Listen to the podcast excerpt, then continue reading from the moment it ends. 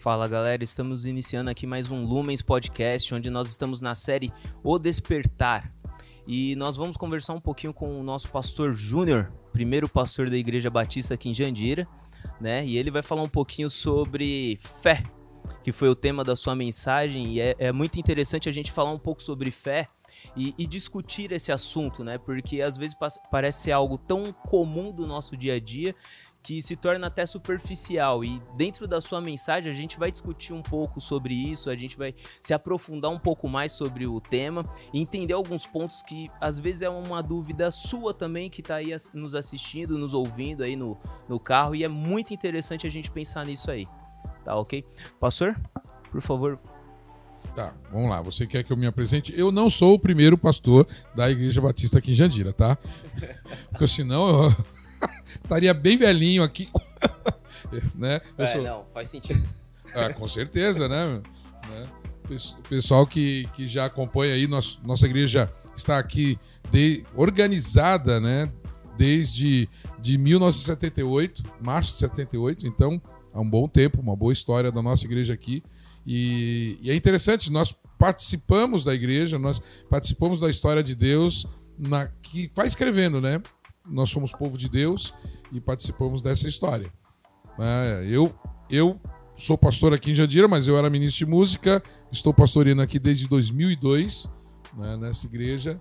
E então já são quanto aí? Faz os cálculos aí. Nossa, 2002, faz bastante tempo. Pastor, conta pra gente aí como que foi montar esse, essa mensagem sobre fé e qual foi a sua experiência dentro da ideia do, do despertar da fé, né? A gente falar um pouco sobre despertar e fé. Como que foi essa sua experiência? Então, quando a gente vai preparar uma mensagem, é, é muito é um, é um negócio assim, a gente olha para Deus e fala, Deus, o que o Senhor quer falar com tudo isso? Mas não só o que o Senhor quer falar nesse domingo, mas o que o Senhor está falando nesse, nesse tempo para a igreja. Né? Eu penso mais em nossa igreja, eu não penso em igreja né, em outras localidades, mas nossa, nossa comunidade, os nossos jovens, a nossa igreja. E quando vi esse tema, esse, esse versículo, é muito interessante essa palavra de Paulo né, aos Efésios. E aí eu fui querer entender um pouquinho mais da história da, da epístola, né, essa carta de Paulo aos, Efésios, esse trecho. Mas aí o que me chamou a atenção foi a própria palavra fé. Eu preciso entender o que é fé, né, e entender esse processo da fé na vida do povo de Deus. E se você percebeu, eu eu, pude, eu fiz uma, um rápido apanhado geral de fé na Bíblia. Sim. Né, para chegar ao que Paulo estava dizendo naquela época para a igreja de Efésios, mas não só naquela época. Para o que Deus quer falar hoje, para mim, para você, para a nossa comunidade, para o nosso contexto 2021, os nossos jovens e a nossa igreja neste tempo, nessa geração, neste mês. Perfeito. Pastor, é, o senhor falou um pouco sobre fé e fez um apanhado geral sobre a ideia de fé dentro da Bíblia, né? Para poder falar com a gente. Só que, assim, nós passamos, de certa forma, seis dias da semana fora da igreja e frequentamos a igreja para ouvir a mensagem uma única vez na semana e ouvimos a mensagem, ouvimos outras mensagens. E o que é interessante a gente pensar é que existe uma ideia de fé dentro da, da nossa sociedade muito muito comum. Todos, todo mundo fala: "Meu, você precisa ter fé. Você não tem fé, você precisa ter fé". Mas essa fé que as pessoas estão dizendo é a mesma fé que o Senhor ministrou ontem, que é uma fé em Deus ou é uma fé diferente? A fé é a mesma. É fé. O, a questão não é ter fé ou não ter fé. A questão é aonde você coloca a fé. Porque a fé, como nós, nós dissemos, ela é, um, ela é definida pelo verbo, que é um movimento, é uma ação. Então é um deslocamento. Da, da on, para onde você está se deslocando? Né? Então nós, a, a sociedade fala: você precisa ter fé. Fé em quê? Você precisa acreditar que isso vai acontecer. Você precisa acreditar em você mesmo. Você precisa acreditar ah, no governo. Você precisa acreditar no seu líder. Você precisa acreditar na sua família. Você precisa acreditar nesse conceito. Então você precisa ter fé nisso. A ideia é, normalmente, é que é o que não se pode provar por via lógica ou concreta. E seria a fé.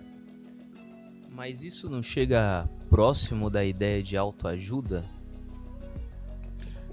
Autoajuda é quando você incentiva você mesmo. Você é, tem palavras direcionadas a você mesmo, pensamentos a você mesmo, né, para que você continue. No término da minha palavra, ontem, eu falei que Deus acredita em você. Você precisa acreditar em você. Você precisa acreditar em você, porque se Deus habita em você, você precisa acreditar no Deus que habita em você. Tá. E aí, é, é interessante. Quando Paulo está escrevendo, ele, ele teve, teve um momento que ele falou assim: vocês precisam entender e pensar a mesma coisa que Cristo. Porque vocês podem fazer isso, porque vocês têm a mente de Cristo. Então, se nós temos a mente de Cristo, o nosso pensamento é direcionado por Cristo. Então, eu posso entender o meu pensamento como sendo de Cristo muitas vezes. Uhum. Então, se, eu, se Cristo habita em mim, eu posso ter fé em mim mesmo. Não em mim mesmo, propriamente dito, mas naquele que habita em mim. Então, essas palavras direcionadas a mim, elas surtem efeito. A autoajuda sem Deus cai em Provérbios. Que maldito homem que confia no próprio, no próprio homem. homem. Ou então, cuidado com o coração, que ele é enganoso. E aí você pode se iludir. E quando você se ilude, você se frustra com, ti, com você mesmo. Sim. E isso é um problema muito sério. Né? Quando você espera de você algo, e quando Paulo fala aos Filipenses, não considere algo maior do que vocês mesmos são. Né? Não fique pensando algo diferente do que você é. Então, essa autoanálise, esse, esse autoconhecimento é muito importante também. No nosso processo de crer em nós mesmos, crer em Deus que habita em nós. Entendi. Então a ideia, pelo, pelo que eu estou entendendo, é crer no Deus que habita em nós, correto? Entendendo que também precisamos crer em nós mesmos, é isso? Sim, nós precisamos crer. Se você não acredita em você mesmo, você desiste de você. Tá. Crer. É, crer e fé é a mesma coisa? Crer define fé não é o mesmo o sinônimo, uhum. né?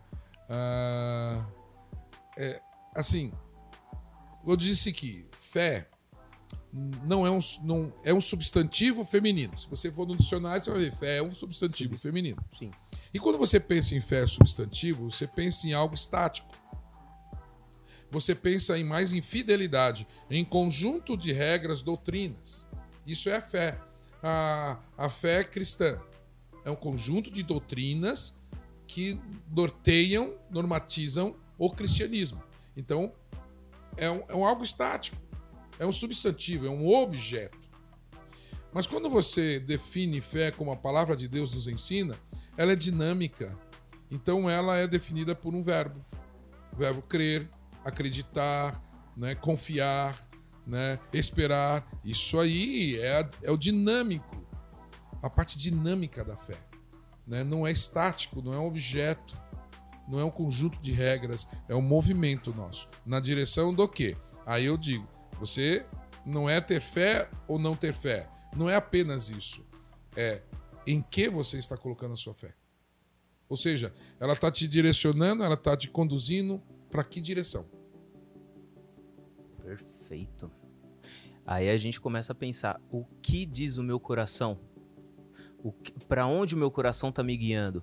Aí nós começamos a entender o processo, um dos processos da fé, né? Porque assim, o senhor citou ontem sobre fé e razão, falou um pouquinho sobre fé e razão, e é impossível pensar fé e razão sem pensar em Santo Agostinho, que fez uma grande discussão sobre isso. E, e, e antes mesmo de Agostinho, Tertuliano vai falar: creio porque é crivo, que, que é a ideia de creio porque é um absurdo crer né? Tá além da nossa da nossa compreensão humana, do raciocínio, raciocínio humano, o crer. Então, essa ideia de fé que ele está dizendo, que ele vai se utilizar da palavra crer, mas dentro da palavra original ele vai utilizar a palavra fé, né? Então ele está dizendo que é um absurdo dentro da compreensão humana ou na razão crer, ter fé. Então, não é que é um absurdo, na realidade, é algo que, que, que vai além da razão, mas ela envolve a razão. há uma, uma diferença de além e a quem. A quem é quando você desconsidera. O além é aquilo que você considera, mas vai além daquilo. Então, fé, ele extrapola a razão, mas ele contém a razão. Ter fé significa que você contém a sua razão e ela, mas aquilo vai além da razão, da lógica, além dos limites da nossa mente. Mas ela envolve a nossa mente. Por isso que não podemos falar que fé é irracional. Fé não é irracional. Fé vai além da razão, mas ela envolve a razão. Ela é racional e muito mais do que racional. Boa. O senhor pode nos dar um exemplo, um exemplo simples da ideia de fé e razão, como que elas se envolvem e elas caminham juntas? Então, quando você fala fé e razão, você está falando de duas coisas diferentes. E não são duas coisas diferentes. Eu falei que a fé envolve a razão. Então a razão está dentro da fé. Por exemplo, muito interessante quando você tem uma, uma, uma definição que, que na realidade, é, fé é uma adesão de forma incondicional a uma hipótese. Ou seja, é uma adesão. Então você decide. E você decide pelo seu pensamento. Você decide quando você pensa e decide. Penso, logo existo. frase famosa. Sim. Por quê? Porque eu existo. Então é racional isso. Só que a, a, fé, ela, ela parte disso tudo e me leva além disso. Então, você não põe fé e razão separado. Você não compara, elas não, não andam juntas. Ela, a fé envolve a razão. E, aliás, a razão está dentro de uma fé. Está dentro de um conceito de crenças. Então, toda a razão, ela, ela subsiste dentro da fé da pessoa. Então, a pessoa tem uma fé e a sua razão está dentro da sua fé. Até aqueles que condenam e, e falam contra ter fé, eles falam isso contra a fé, mas usando a sua razão dentro da sua fé, dentro da sua crença. O senhor já viu assim algum conflito de fé, de pessoas da igreja dentro da caminhada cristã e a pessoa ter um, um, problema com a, com a ideia de fé que ela tem ou ela ter algum problema com a fé? Sim, sim. Uh, a começar em mim mesmo. Eita. eu tenho problemas com a minha fé. Poxa, eu, muitas vezes eu duvidei de Deus e de mim. Eu, eu, eu questionei a Deus muitas coisas. Eu passei a não crer. Vamos lá, quando você pede o sinal de alguma coisa, é falta de fé. Quando você espera índices ou indicativos para você continuar ou não, é falta de fé. Eu tenho falta de fé. Eu já passei por momentos de crise, não em não acreditar que Deus existe, mas em momentos que fala assim: cadê tu, Deus? Onde tu tá? Né? Porque Tá faltando alguma coisa aqui. Era a minha fé. Tava faltando fé. Então eu precisava de ver coisas acontecendo para provar isso. Apesar de o pessoal falar que eu sou muito viajo da fé, né? E, e um dos dons é fé, mas eu, eu tenho problemas. O cristão tem, porque é humano. Nós somos humanos. O ser humano é limitado. Né? É limitado. Então, a gente tem problema com a fé. É, essa seria uma pergunta que eu iria fazer, porque se é natural o cristão passar por uma crise de fé. Né? Sim. E, essa crise de fé nos fortalece. Qual é o objetivo, ou em qual objetivo nos leva a gente a passar por uma crise relacionada à fé? Porque nós estamos falando de despertar. Nós conversamos um pouco sobre o despertar do agora, né? Eu preciso acordar para isso para tal, para me envolver com Cristo, com a igreja, entendendo isso, despertar da fé. Só que algumas pessoas que estão ouvindo a mensagem, estão ouvindo esse nosso, essa nossa conversa, esse nosso bate-papo, elas podem estar passando por uma crise de fé. E que, de certa forma, pelo, pelo início aqui da nossa conversa, é, parece ser algo natural passar por uma crise de fé. E isso é bom para o cristão? Vamos lá. As crises é, legal aqui, né? No diagrama chinês, crise e oportunidade é a mesma palavra. Então toda vez que você está em crise, você está tendo uma oportunidade. E aí você vai aproveitar essa oportunidade. Bem ou mal, você vai. Ou vai desperdiçar isso. Então, use a crise que você está passando como oportunidade de crescer. Crescer na fé. Crescer no conhecimento da graça, no conhecimento de Cristo Jesus. São processos. Ah, não que você precise passar pela crise. Muitos falam assim: ah, eu precisei passar por isso. Não, você não precisou passar por isso. Quando você fala assim, é porque você cresceu no meio da crise. E aí você fala assim: eu me tornei melhor depois dessa crise. Aí você fala assim: essa crise foi boa para mim. A, a, crise não foi boa para você só, no sentido assim, que ela é boa. Não, você aproveitou a oportunidade. Aí ela se tornou boa para você. Talvez a mesma crise em outra pessoa fosse má, porque ia acabar com a pessoa. Ela ia perder oportunidades, porque ela vai desprezar. Eu tive crises que foram boas para mim, porque eu cresci, aproveitei oportunidades, evoluí. Teve outras crises que só me prejudicaram. E aí eu percebi que me prejudicaram. Por quê? Porque eu não aproveitei as oportunidades. Pensa nisso. Crise é uma oportunidade. Todo mundo tem crise.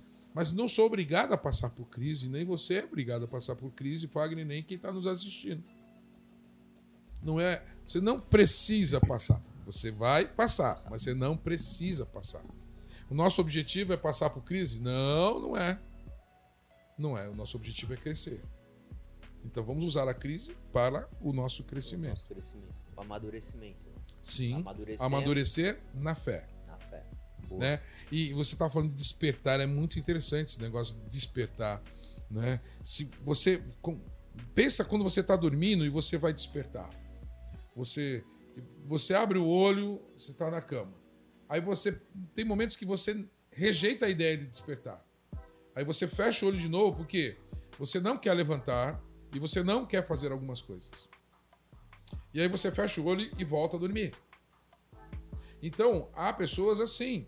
Há pessoas adormecidas, profundamente adormecidas, mas há pessoas um pouco adormecidas, mas tentando voltar para adormecer. Elas não querem enfrentar a vida, elas não querem se levantar, elas não querem se mobilizar ou se mover. Elas não querem fazer coisas. Então tá muito cômodo daquele jeito. Deixa eu ficar aqui mesmo, deixa eu ficar na cama, né? Porque eu não quero.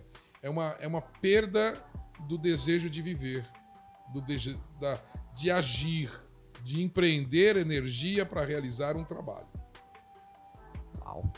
É, eu já vi alguns comentários sobre isso. E quando a gente fala assim sobre as pessoas que não querem, não estão afim de se mobilizar para alguma coisa, essas pessoas tão frustradas, sofreram alguma frustração, é algo relacionado a, a, a, a fé não, mas é algo relacionado à vida cotidiana dela. O, o que a gente pode estar tá entendendo isso dentro do, do despertar e da fé?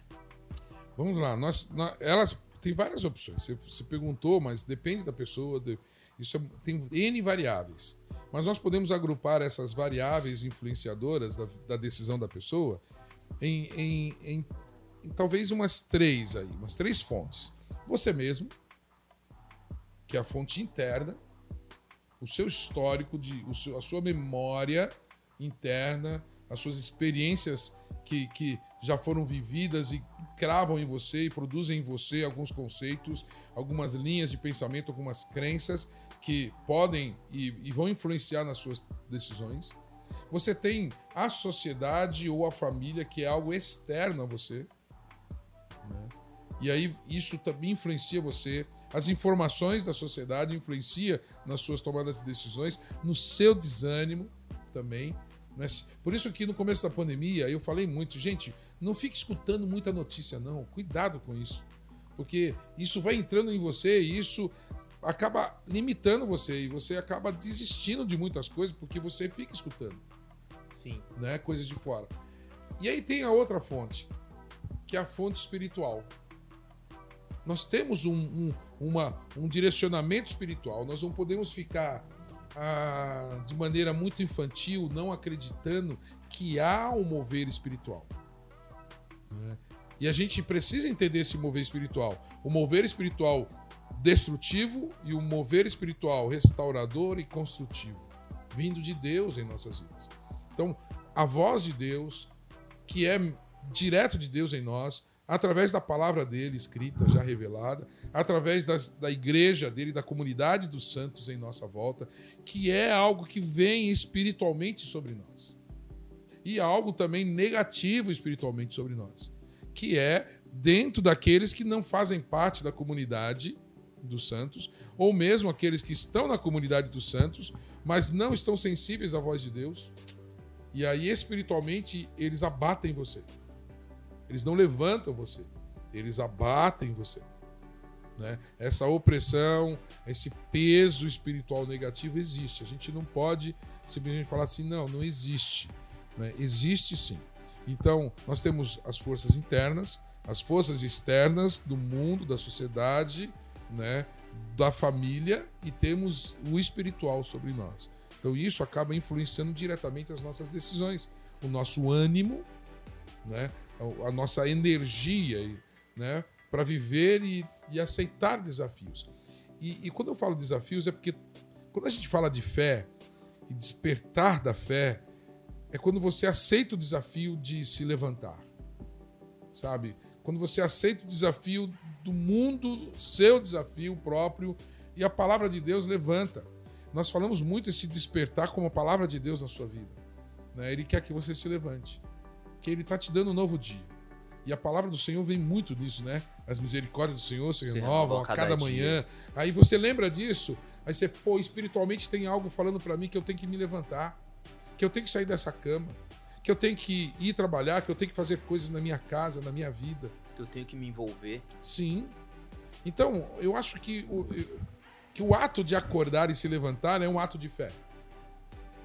Sabe? que você, você olha para o dia e fala assim: algo vai acontecer de bom. Não sei ainda o que, que é. Mas você sai com aquela certeza de que aquilo que você está esperando, a sua expectativa vai acontecer. Né? E uma prova, não, eu vou, porque eu sei disso. Você está vendo? Não, não estou vendo.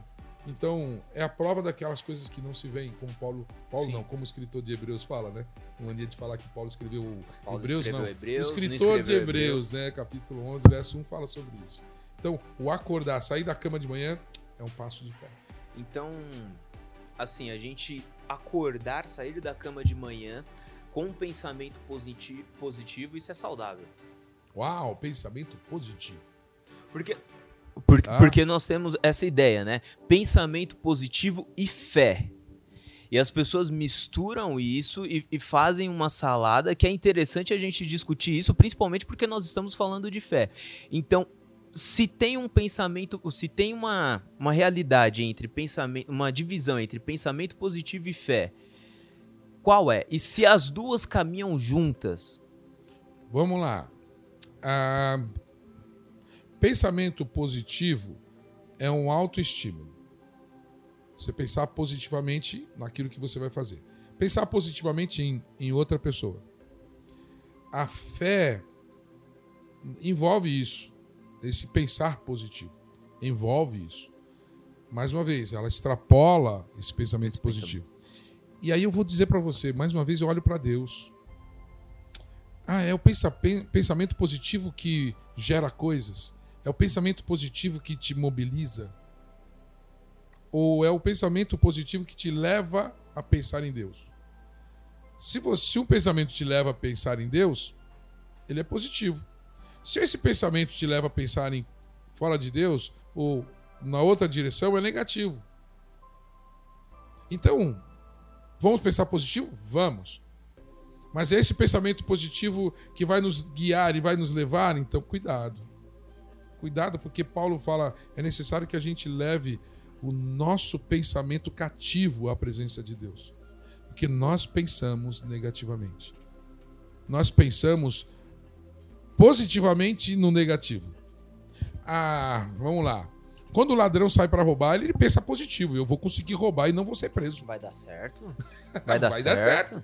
Dar certo. Esse aqui é um pensamento positivo. Né? Eles não vão me pegar e eu vou conseguir pegar esse dinheiro. Já vi onde tem Pensamento as câmeras. positivo. Né? Eu acho que tem, tem muitos ladrões que falam assim: é, vamos lá, pensando positivo agora, hein? O, vamos arrombar aquele cofre. Pronto. Sim, sim. É, é até uma ideia interessante, é positivo, porque assim. mas leva ao negativo. Sim, porque assim, quando nós pensamos em pensamento positivo e fé, existem ladrões que, que Olha, a Sônia eles, tá vendo isso aí, já molhei aqui. ele- eles pensam, ou, melhor, eles oram antes de, de cometer um crime. Alguns, né? Sim, e eles falam, não, vai dar certo porque, porque Deus tá conosco e, e eles vão. E, e cometem o crime, sim, e, e- e a gente vê isso na- nas notícias, testemunhos de pessoas que se converteram ao cristianismo e eram, eram ladrões, e, e- e essas coisas a gente tem. E como que funciona isso? Deus está nisso? Essa fé deles, Deus está respondendo a essa fé que eles têm em cometer um crime eh, de forma a fé deles em fazer algo negativo em Deus está correto? Então, nós falamos no começo. Fé é aquilo que direciona você a, a algo. É um movimento. A fé pode ser negativa, pode ser positiva, né? Mas ela vai te. a- a- em que você está colocando a sua fé? Ah, eu coloco a minha fé em Deus para realizar aquilo que Deus não quer. Você está direcionando a Deus, mas a um Deus que você criou. Nós temos um problema de construir deuses para as nossas vidas. Então nós construímos Deus conforme o nosso bem-querer. Esse é um problema do relativismo exacerbado da nova da, da- da- dessa sociedade atual. né? Antigamente você tinha oposições, agora você não tem oposições. Tudo é variável.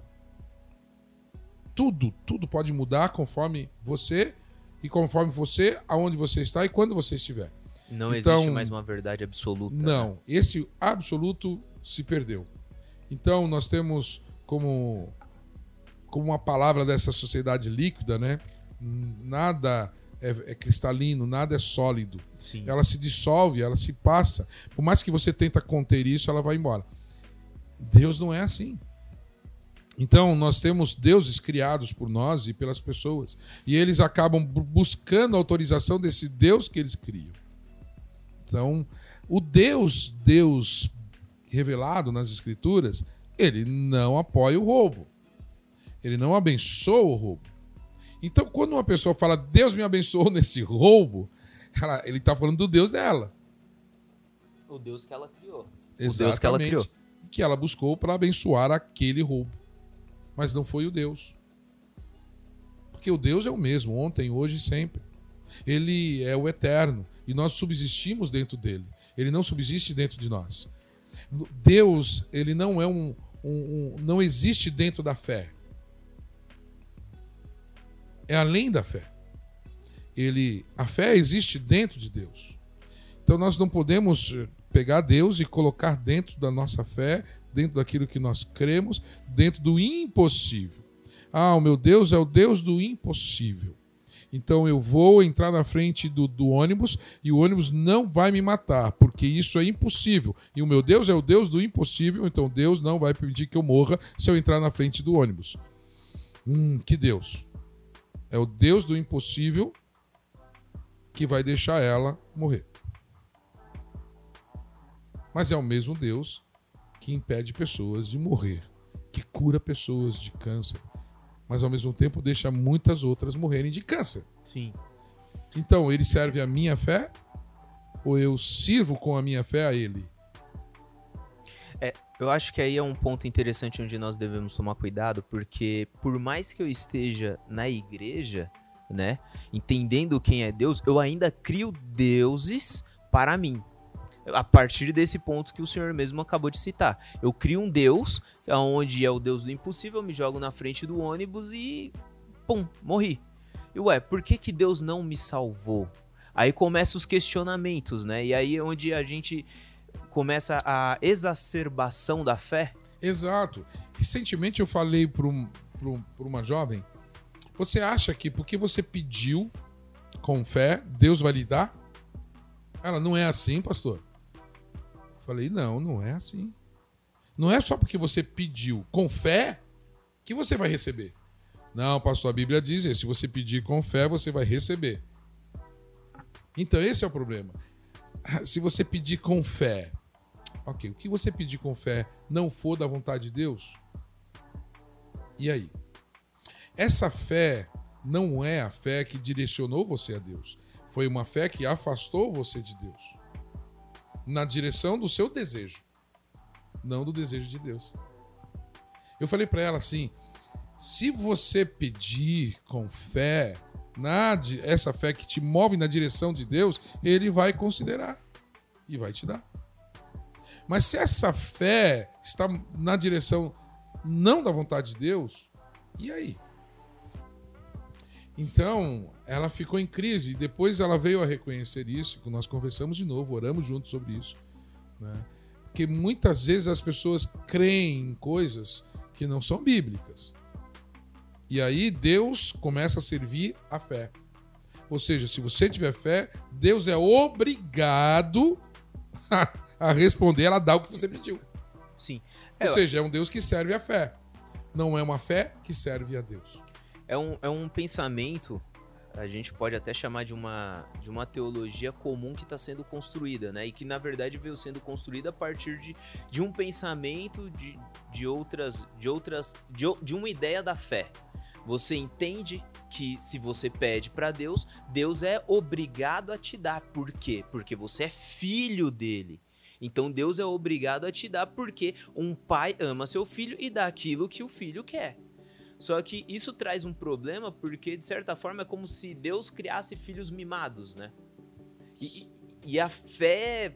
E, e, a fé não entra dentro disso, aí entra dentro da ideia de que nós criamos deuses. Deuses para nós mesmos, aonde ele vai nos satisfazer e não que a gente possa olhar para Deus e falar assim: Poxa, Deus, me explica o porquê que tal coisa não deu certo para mim. É, é, a gente tem uma expressão que diz assim: quando uma criança faz uma coisa feia, a gente fala, é mal educado. Né? Mas pode ser que ele foi bem educado. O pai dele educou bem ele. Sim. Mas ele decidiu não ouvir a voz do pai.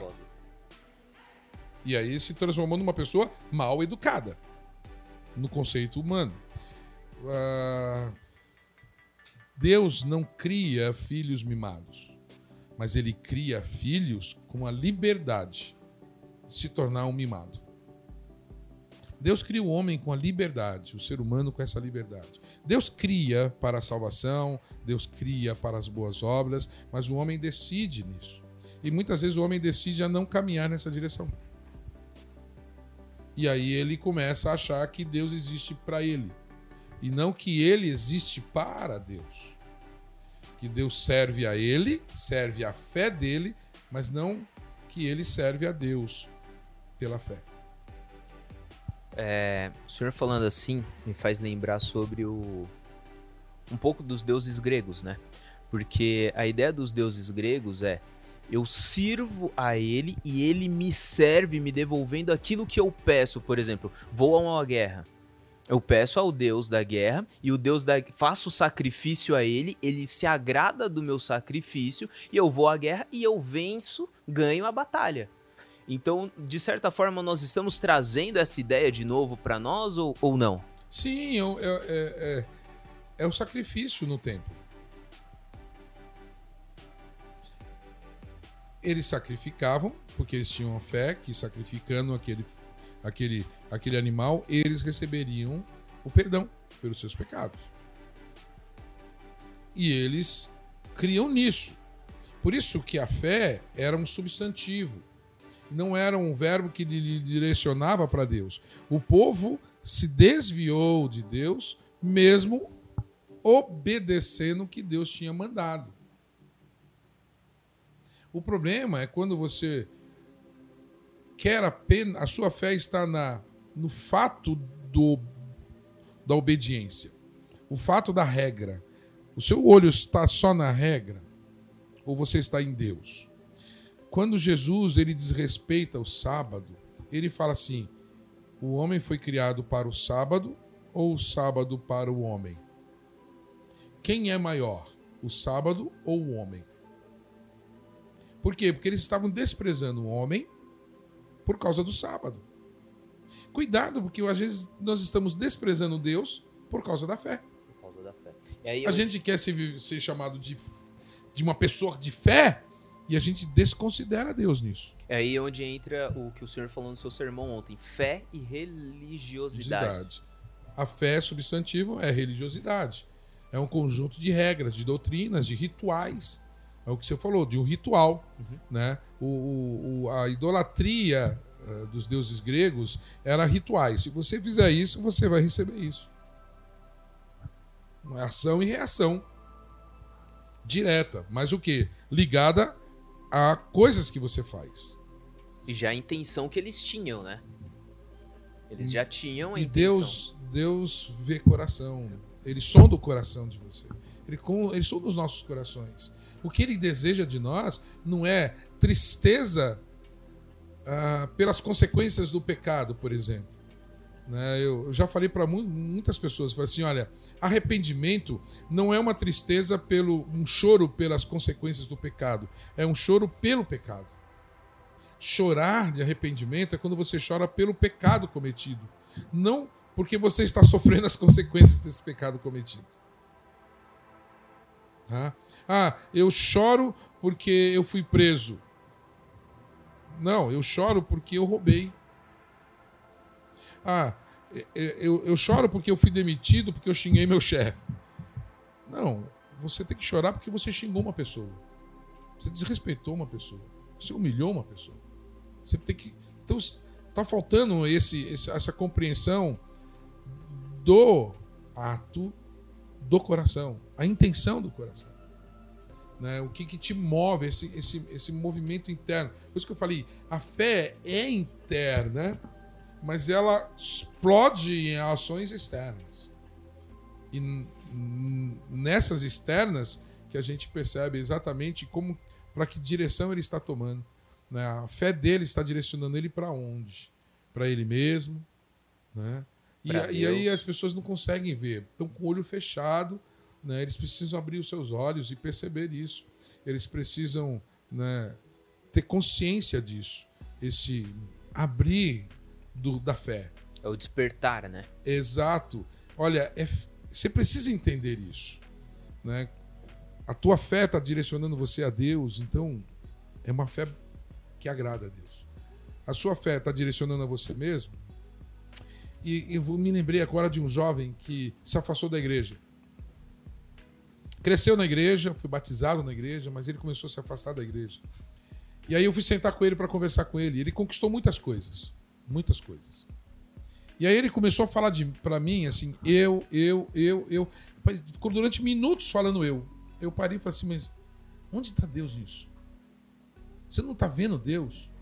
Os teus olhos estão voltados a você mesmo. Você tem fé no seu trabalho, na sua força de vontade, no seu empenho, né? você tem fé na sua capacidade, você tem fé naquilo que você pode produzir, você tem fé na empresa que você entrou, você tem fé na faculdade que você cursou, você tem fé na, no curso técnico que você fez. Mas cadê a fé em Deus? Onde está Deus em tudo isso? Você não está percebendo Deus? Você tem que olhar Deus nisso tudo. E ele não estava olhando Deus, ele não estava lembrando de Deus, não estava lembrando do sustentador da vida dele. Ele criou deuses, né, nesse caso. Não, ele desprezou Deus. Nesse caso, ele desprezou Deus. Ele despreza Deus, mas ele começar a ter fé nas coisas não é ele criar ídolos? Às vezes não. Às vezes ele, ele, ele apenas isola Deus. Ele começa a servir a Deus e aí depois ele vai se envolvendo com o, as coisas deste mundo e ele esquece Deus. E ele vai se envolvendo nas coisas desse mundo. E Deus fica de lado. E fica de lado. Né? Ele não cria deuses para ele, mas ele simplesmente despreza Deus na vida dele. Deus ficando de lado, ele começa a, a se satisfazer com as outras coisas e não se relaciona mais com Deus também, que ele, ele, começa a se afastar. Aí começa também a ter um problema em relação à fé dele também. Sim, às vezes ele não sabe, mas ele tem problema com a fé. Ele tem problema com a fé. Pastor, a gente tem algumas perguntas aqui que o pessoal manda da, da caixinha de perguntas, né? E uma das perguntas é: somente, a fé em Jesus salva ou alguém que nunca ouviu sobre Jesus está então condenado? Ou seja, somente a fé em Cristo salva? Ou uma pessoa em uma tribo indígena no Amazonas que nunca teve acesso a Cristo pode ser salva também? Quando Paulo, é, aos Romanos, ele começa, ele fala sobre a, a, a revelação de Deus ao homem, que a gente chama de revelação geral, ele fala: por essa revelação vocês se tornam. Ah, a expressão que ele, que, ele, que ele usa, deixa eu. me fugiu agora. Ah, se torna indesculpáveis. A revelação geral de Deus nos torna indesculpáveis. Indesculpáveis. Ah, mas é Jesus Cristo que salva. É Jesus que salva. Porque ninguém vai ao Pai se não for por Jesus. Sim. Essa é a palavra. Essa é a orientação. Não é? E, e a gente precisa entender isso. O Yeshua, o, o, o, a manifestação de Deus, do, do, do Deus Redentor, ele já foi localizado e identificado em tribos que ainda não haviam recebido a palavra escrita e revelada. Escrita e revelada. Mas quando se olhou para a tribo, eles tinham o temor a Deus e o temor daquele que era ungido de Deus. É muito interessante isso. Deus se revela. É a revelação universal de Deus. E aí o homem se torna indesculpável, indesculpável. diante disso. Ele pode ser salvo, sim. Crê em Deus. Creia no Senhor Jesus Cristo. Ah, mas eu não sei quem é Jesus. Busque a Deus e ele vai te mostrar Jesus. Ou seja, de alguma forma, Deus se revela ao homem. Revelação geral, de alguma forma, Deus está mostrando para o homem que existe um Criador, que existe um Redentor e que ele precisa crer, ter fé nisso. E, e, e, também se arrepender, claro. Ele precisa se arrepender dos seus pecados reconhecendo isso. Sim. Muito bom. E ele percebe a distância dele de Deus. E aí ele se arrepende disso. E pede esse perdão. Né? É o processo que a Bíblia fala. Ah, muitos com. Olha, eu não sou Deus. Não sei como realmente Deus opera assim mas que a Bíblia fala que ele opera, opera.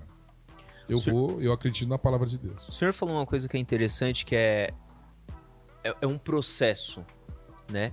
E nós entendemos que a santificação, o processo de ser santo, também é um processo. Estou em um processo de santificação, correto? Sim. E a fé também é um processo? A f... Ou a fé é algo imediato? Eu a partir de agora eu tenho fé? Ou ela é um processo onde eu vou construindo? Você, você tem fé. Você sempre tem fé. Uma fé negativa, uma fé positiva. A fé positiva é aquela que te leva para perto, pra de, perto Deus. de Deus. Ok. O texto de, Roman, de, de Efésios 5, em seguida diz: muito bem, né? até os demônios creem. Parabéns. Demônios creem em Deus. E aí? Eles têm a fé em Deus. A, a fé no sentido do quê? Que os leva na direção de Deus, entendendo que Deus é Deus. Mas essa fé, essa crença, não produz salvação. A fé que gera salvação e nos torna salvo é a fé em Jesus Cristo. Creia no Senhor Jesus Cristo. É a fé em Jesus. Por isso que, às vezes eu digo assim, crer em Deus não muda a sua eternidade. Crer em Jesus, sim. Vou repetir. Crer em Deus não muda a sua eternidade. Crer em Jesus, sim. Porque aquele que crê em Jesus tem a vida eterna. Aquele que não crê, não tem a vida eterna. Ah, eu creio em Deus. Muito bem. Você crê em Jesus? Não, muito mal. o crer em Deus muitas vezes muda a sua vida aqui. A moral, conceito moral, ético, vai mudar aqui. Comportamento social. Sim, comportamento ileso, íntegro. Algumas vezes a pessoa fala assim, ai, aquela pessoa é tão boa, tão, tão, tão assim, só falta aceitar a Jesus. Poxa, só isso. Legal. Só, só isso. Só um ponto. Meu, falta tudo. É crer em Jesus Cristo. Tá na hora de acordar para isso. A gente tá, tá, tá na hora de, de despertar a fé em Jesus. Não a fé na igreja, não a fé no pastor, não a fé em Deus, a fé em Jesus Cristo. Você não consegue cumprir a vontade de Deus se não for em Jesus Cristo. Ele te coloca de volta ao propósito de Deus. Não é você mesmo que coloca você no propósito de Deus. É Jesus Cristo que te coloca. Então, o despertar da fé também é entender isso perceber que você precisa crer em Jesus Cristo. Não apenas em Deus, não apenas num conceito cristão de cristianismo. Olha, cristianismo é invenção humana.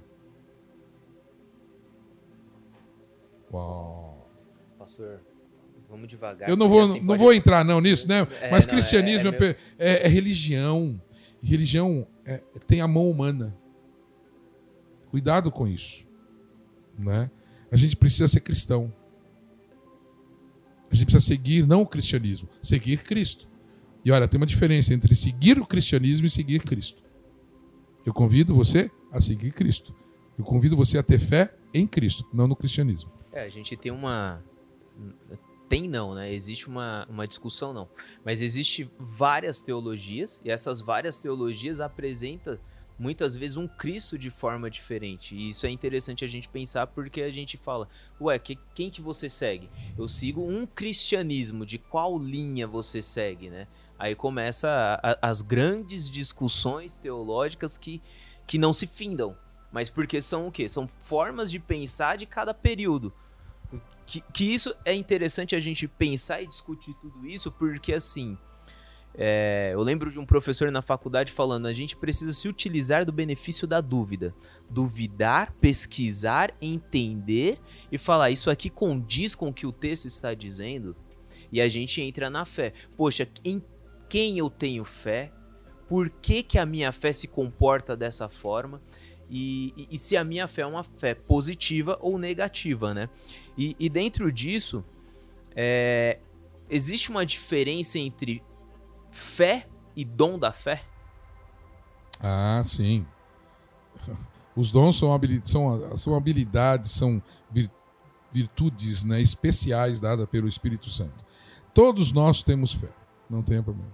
Alguns, pelo Espírito Santo, lhe é dado isso. Mas o que? É aquele que extrapola o normal, o extraordinário. Né? Mesma coisa, todo mundo é, é um evangelista. Você precisa falar do evangelho, você precisa ser testemunha do evangelho. Mas tem uns que têm o dom de evangelista, de evangelista que é diferente, né? E aí a ele é dado isso e o, a responsabilidade de exercitar isso. Sim. É, todos, Mas todos nós precisamos ter fé. Todos nós somos, fomos chamados a sermos ministros, né? E, e a criar discípulos, formar discípulos. Todos foram chamados a formar discípulos. Uma da, da ideia de, de ordenança, uma das ordenanças, de certa forma. E isso tem, tem se quebrado aos poucos. A, igreja, ou a, a estrutura, ou a ideia tem tem deixado isso de lado, a ideia de formar discípulos, e a gente tá olhando sempre para nós mesmos, né? Tipo, ah, eu não, tô tudo bem, eu olho para mim mesmo e o olhar para mim mesmo é o suficiente e eu não preciso estar me preocupando com outros, sendo que a fé em Deus, em Jesus, ela nos move a olhar para o outro, né? Sim, sim. Não tenha dúvida. E isso faz parte da ideia de, discipula, de discipulado, olhar para o outro e trazer o outro para perto e para perto de Jesus. Apresentar a ele quem é Jesus e ele fazer isso com o outro. Eu sempre penso que a, a fé em Jesus e, e, e a ideia não da religião, mas igreja é como se fosse uma rede social. Eu falo para um, né? Eu adiciono um, esse um adiciona dois, esse dois adiciona quatro, e, e assim vai se expandindo o, o reino. E Deus se alegra com isso, exatamente Sim. isso. É, tem uma outra pergunta aqui que é assim: baseado na fé que não é somente racional, mas também sentimental, e, e feita de obras, onde você espera que a igreja esteja daqui cinco anos? Que igreja? Vamos falar de duas. Não, Igre- porque Vamos tá falar de uma. Você tá falando da Igreja, igreja cristã, igreja cristã. Vamos falar de igreja, igreja cristã. igreja evangélica, a igreja batista evangélica, a nossa igreja. O que, que você está dizendo de igreja? Né? Para poder conseguir responder essa pergunta daqui a cinco anos.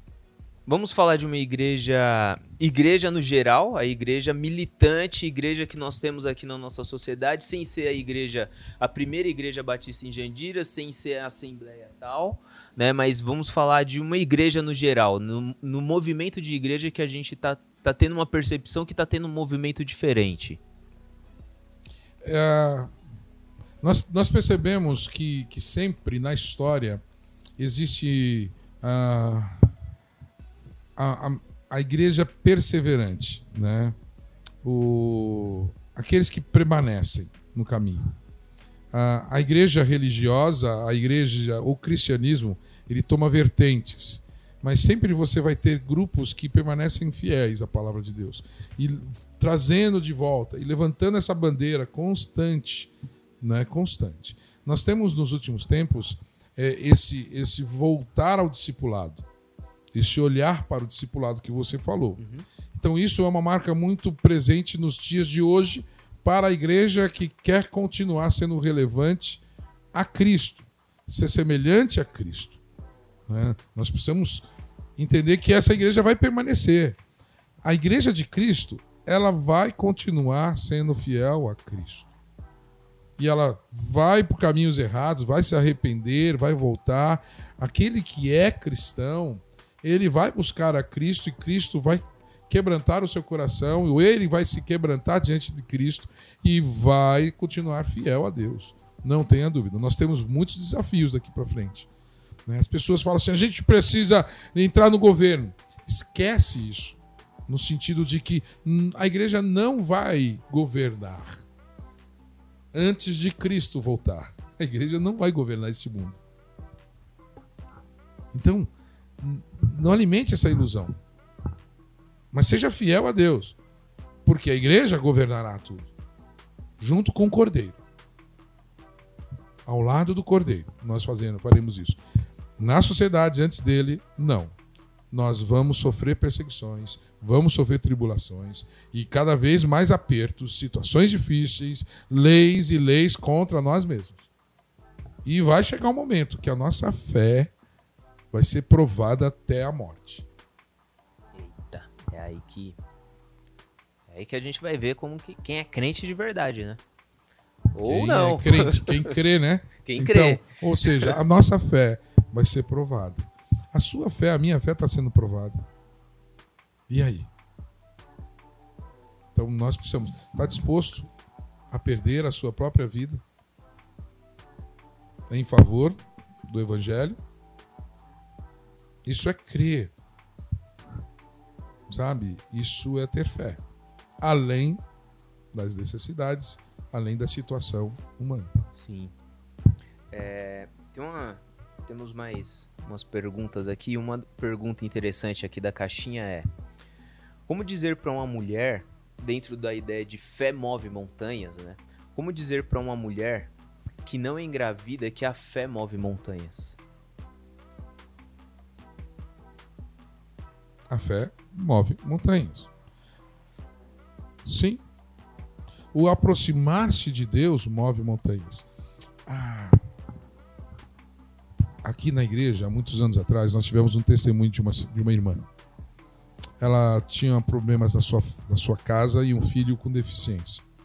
E ela sofria muito com isso. Ela estava em depressão constantemente com isso.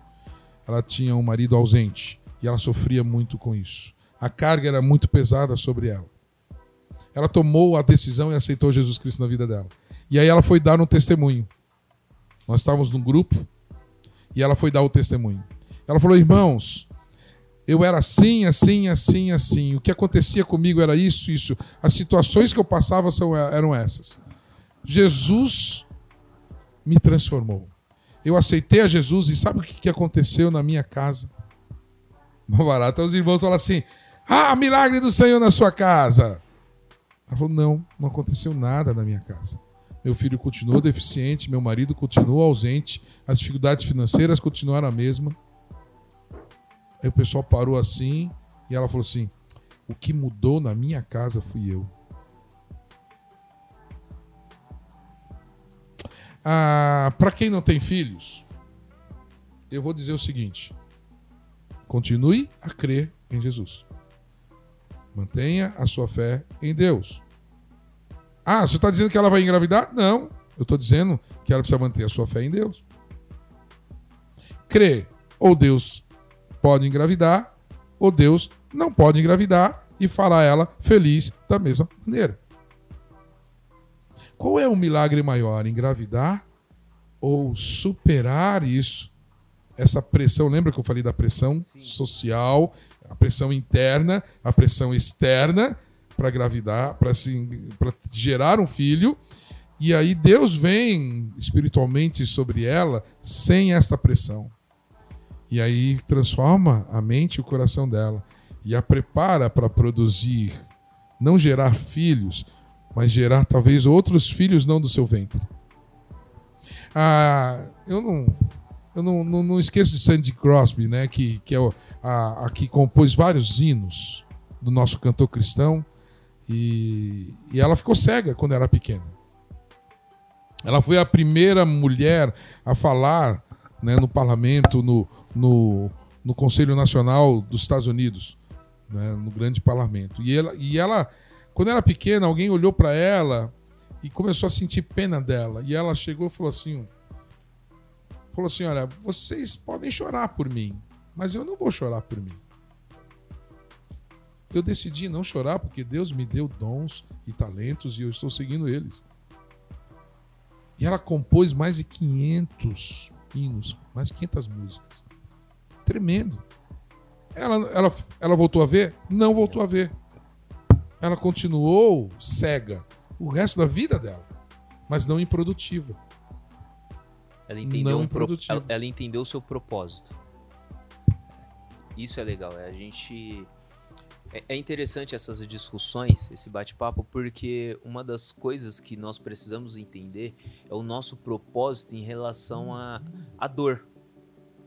A dor ou, ou aquilo que nós estamos entendendo. Por exemplo, eu não consigo ter filhos.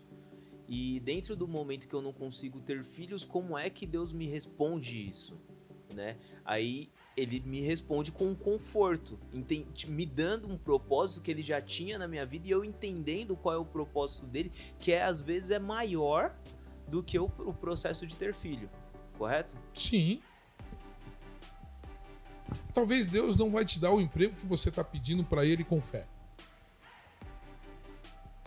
Não. Talvez ele não te dê esse emprego. Mas ele talvez vai fazer com que você cresça a não conquistar esse emprego. E talvez você tenha um emprego muito melhor do que esse. Mas a sua mente está fechada nisso. E repito, a gente acha que Deus precisa nos servir em nossa fé. A gente precisa lembrar que a nossa fé nos leva a servir a Deus. É isso. A fé não é maior do que Deus. é Deus que é maior que a fé. Sabe? E a gente precisa, pela fé, agradar a Deus. Porque sem fé é impossível, agradar a Deus. Então eu preciso me aproximar de Deus com fé. Vamos mas lá. não aproximar Deus da minha fé. É diferente. Sim. É justo o sofrimento para fortalecer a fé? É justo? Não, é não é justo. é justo. não é justo. É, tô falando para mim, tá, gente? Ó, eu falo, eu, eu falo assim, isso não é justo. Eu já falei muitas vezes para Deus isso. Deus, isso não é justo. Orei para que o Senhor curasse, ele não foi curado, morreu. Olha a dor da sua família. Isso não é justo, Deus. Por que, que ele é bom e morre? Por que, que o mal não morre? A gente tem uns filmes que justifica matar aquele que é ruim. E o bom precisa viver. E quando o bom não vive, isso não é justo, porque nós somos impregnados de uma justiça humana. O nosso senso de justiça, de justiça é, é diferente. Deturpado. Sim, é diferente do senso é de justiça uh, de Deus. É, é distorcido, Fagner. Então, se você falar, é justo o sofrimento? Eu falo, não, não é justo. Estou falando homem. Eu, homem. Agora, eu, cristão, eu, ah, exercitando a minha fé em Deus, eu vou dizer o seguinte: que faça a vontade de Deus. E se essa foi a vontade de Deus, permissiva de Deus, então eu preciso estar em Deus para continuar a existir. E continuar a passar por essas injustiças sociais, injustiças é, eclesiásticas. Né? Para mim, são muitas injustiças. Agora, muitas vezes é realmente injustiça. É realmente injustiça humana do homem. Agora, o que aconteceu foi permissão de Deus. Não foi uma ação de Deus. Então eu vou dizer o seguinte: sofrimento, e aí eu vou repetir, hein? Eu já falei várias vezes isso na igreja. Tá? Deus, Jesus Cristo, não nos chama pelo sofrimento. Jesus Cristo não usa o sofrimento como ferramenta de trabalho em nossas vidas. Como é o ditado, é aquele que não vem por amor, vem pela dor. Exato. Isso não é de Deus, isso não é bíblico. Ah, não é bíblico. Tem, já, tem gente que acha que isso é um versículo bíblico.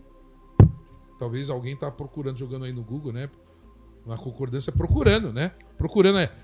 Onde está escrito um lá, né? Tá aqui. Quando Deus, vem imperador, vem pela. Não, não tem, meu irmão. Não, vem, não vai procurar se não vai achar.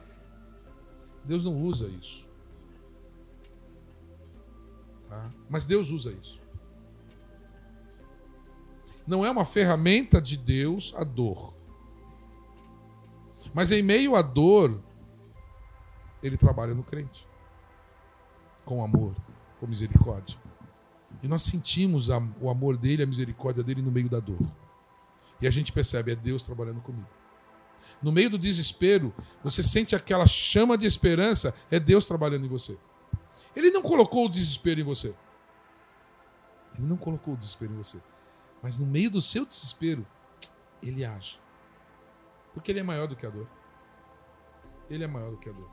Então é bom sentir esse agir de Deus. Por isso que desperte a fé é o despertar da fé. Você precisa olhar para isso. Olha para Deus, olha para Jesus Cristo, né? Caminhe na direção dele, você vai ver a, as coisas. Olhe com os olhos de Cristo, com os olhos da fé, e você vai perceber isso. Você vai perceber que existe um, um exército celestial em sua volta. Existem anjos e anjos em sua volta. Existe Cristo na sua vida. Isso é demais. Né? Agora, o sofrimento é uma realidade em nosso meio. Né? Sim. E aí a gente. É, é injustiça e a injustiça tem que ser denunciada, não tenha dúvida. Se há uma injustiça moral ou ética, uma injustiça precisa ser denunciada. Ela precisa ser bem esclarecida. Né? E se a pessoa agrediu, ela precisa pagar pela sua agressão. É a justiça dos nós. Sim, não tenha dúvida. Agora, cuidado para coisas ruins acontecendo e você começa a falar para Deus: Deus, isso é injusto. Eu já falei, e olha, caí do cavalo, Deus me mostrou outras coisas. Falou assim: não, a minha justiça não é a sua justiça. Então, crede em mim, confia em mim. Então tá bom. Esse tipo de diálogo, né, que fala para Deus assim: Deus, o Senhor não está sendo justo, questiona a fé. Sendo um diálogo direto com Deus, sendo abrindo o jogo para Deus, aquele momento em que você entra no seu íntimo, no quarto, fecha o quarto, começa a dialogar com Deus e fala: Senhor, não é justo Senhor, é, eu estou desesperançoso. É um diálogo maduro, é um diálogo que é, que é bom o crente, o cristão fazer com Deus, para se aproximando de Deus, conversa, tendo esse bate-papo com Ele? Sim. Busque a Deus. Converse com Jesus Cristo. E Ele vai responder. Ele vai te ouvir. Ele não fecha os ouvidos. Ele vai te ouvir. Você está ouvindo ele? Porque vai chegar uma hora que você tem que parar. Você tem que se calar para ouvir ele. Se você ficar xingando o tempo todo, como você vai ouvir ele? Se você falar, falar, falar, xingar, xingar, xingar e, e sai. Tem gente que faz assim, né? Deus. Aí Deus tá lá. olhando. Aí Deus. Aí o cara assim, então, já, já falei tudo que eu tinha que falar. Vou embora. Aí vai embora. Já, já, eu já vi gente assim. Entrou no meu gabinete, reclamou, reclamou, reclamou, xingou, xingou, xingou, xingou, xingou. Aí, não, não, não. Vou ter que ir embora. Foi embora. Aí eu orei por ele sozinho. Porque ele não queria, não queria ouvir. Ele não queria ouvir. Não queria ouvir. Teve uma vez eu visitei uma família.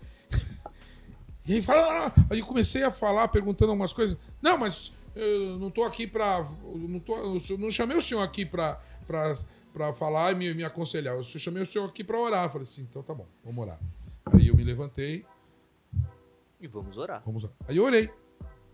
Falei, tchau. Mas o senhor já vai? Falei assim, vocês me chamaram aqui pra orar, não foi? Então eu orei, tô indo embora, tchau. Sem bate-papo. Eles não estavam querendo ouvir.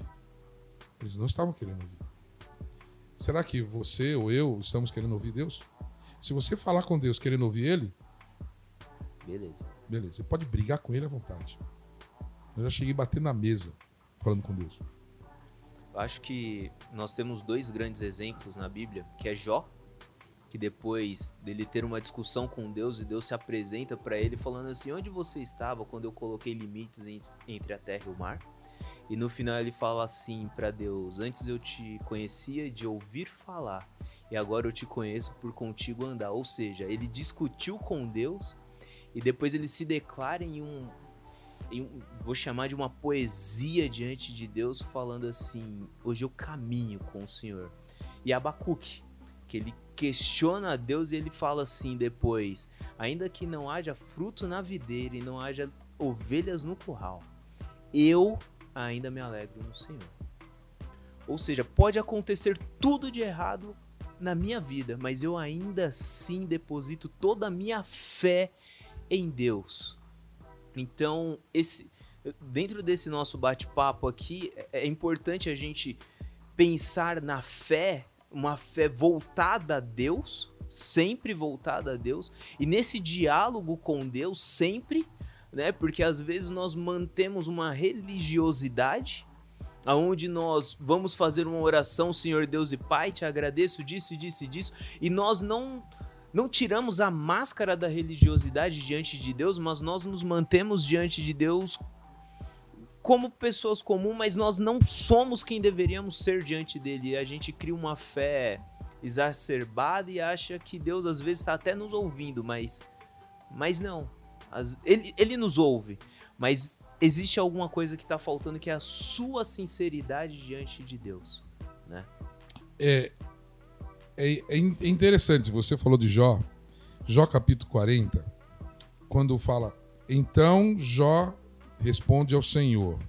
né? E aí, depois o Senhor fala a Jó, por meio da tempestade e tal, Sim. e fala. E aí, no verso 8 diz assim: Você vai pôr em dúvida a minha justiça? Vai condenar-me para justificar-se? É tremendo isso que Deus fala para Jó. Você vai colocar em dúvida a minha justiça? Você vai condenar a mim para poder justificar você? Às vezes o pessoal fala assim: Jó não pecou. Essa afirmação está errada. Ele não pecou até o sofrimento lhe acontecer. Mas durante a compreensão do seu sofrimento, ele pecou. A ponto de Deus falar para ele: Você está me chamando de injusto para que você seja o justo? Não preciso disso. Onde estava você quando aí e aí depois Jó se alegra nele. E aí responde: Sei que podes fazer todas as coisas, Senhor. Nenhuma, nenhum dos teus planos pode ser frustrado. Né? E aí ele vai reconhecendo isso. Mas Deus dá uma bronca nele. Sim. Por isso que reclamar para Deus não é problema. O problema é quando você começa a fazer isso a ponto de questionar a justiça de Deus para justificar a sua. E, e é muito interessante que o Senhor abriu o texto pra gente e quando a gente tem uma fé em Deus, que é a fé positiva, e nós nos relacionamos com Deus por meio do outro e das escrituras, nós entendemos mais até mesmo a justiça de Deus. Ele se revela. Sim, ele se revela. Assim como a gente acabou de ler aqui, ele se revelando a Jó, né? Questionando a ideia de justiça que nós acabamos de falar há pouco. Essa revelação não é para Jó. Foi para Jó. Não é mais para Jó. Jó já morreu. Então essa revelação não foi para Jó. Essa revelação é para você e para mim. Essa revelação é para você. Deus se revela para você e para mim, pelas Escrituras. Então, quando eu começo a entender como Paulo escreveu aos Efésios, eu começo a entender por que, que Paulo, Deus se revela através de Paulo na sua carta aos Efésios para mim. E aí a palavra se torna viva e eficaz na minha vida. Não só na vida dos crentes lá do primeiro século, mas na minha vida hoje, em 2021, em Jandira, neste tempo. É isso aí. Galera, Deus abençoe vocês, Deus abençoe o pastor, pastor Júnior, né? Amigão, que a gente troca várias ideias aí, toma, tomamos café e ele prefere chocolate. Eu não gosto de café. Café com leite. Um café com leite. Um chazinho. E, e é muito bom a gente discutir a, a ideia de fé que nós temos, é muito bom a gente observar tudo isso, porque faz parte do nosso cotidiano, do nosso dia a dia, principalmente porque nós vivemos uma vida de igreja né? E dentro desse viver uma vida de igreja, nós vivemos e buscamos a Deus constantemente. Esse despertar não é um despertar somente para agora, né? Mas é um despertar para o nosso dia a dia, para ver aquilo que nós estamos fazendo. Então, nós da equipe Lumens, mês da juventude, o despertar, nós estamos falando o despertar da fé hoje. Nós agradecemos muito vocês, agradecemos a vida do Pastor Júnior e que Deus abençoe a todos.